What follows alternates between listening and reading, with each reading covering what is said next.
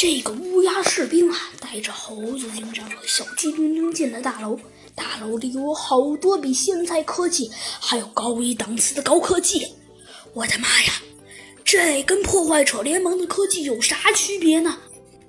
小鸡墩墩虽然见过破坏者联盟的科技，但是见到这么高级的科技，还是忍不住赞叹道：“我的妈呀，这这也太太太太那个了吧！”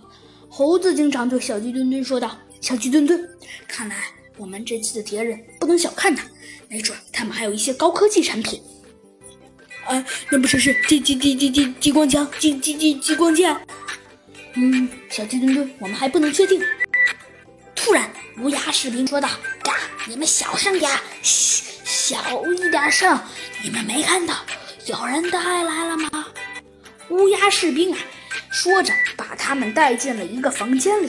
猴子警长定睛一看，发现，天哪，这是一个资料库。猴子警长对其他人说道：“乌鸦侍卫，这是一个资料库，你找找这里面有没有重要的文文件。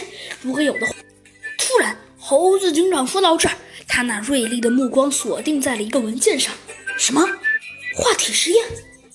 只见呐，那段文字上写道：“我们将用高科技电机改装在乌鸦身上做实验，把它们都变成乌鸦。”猴子警长心想：“哼，真是太可恶了。”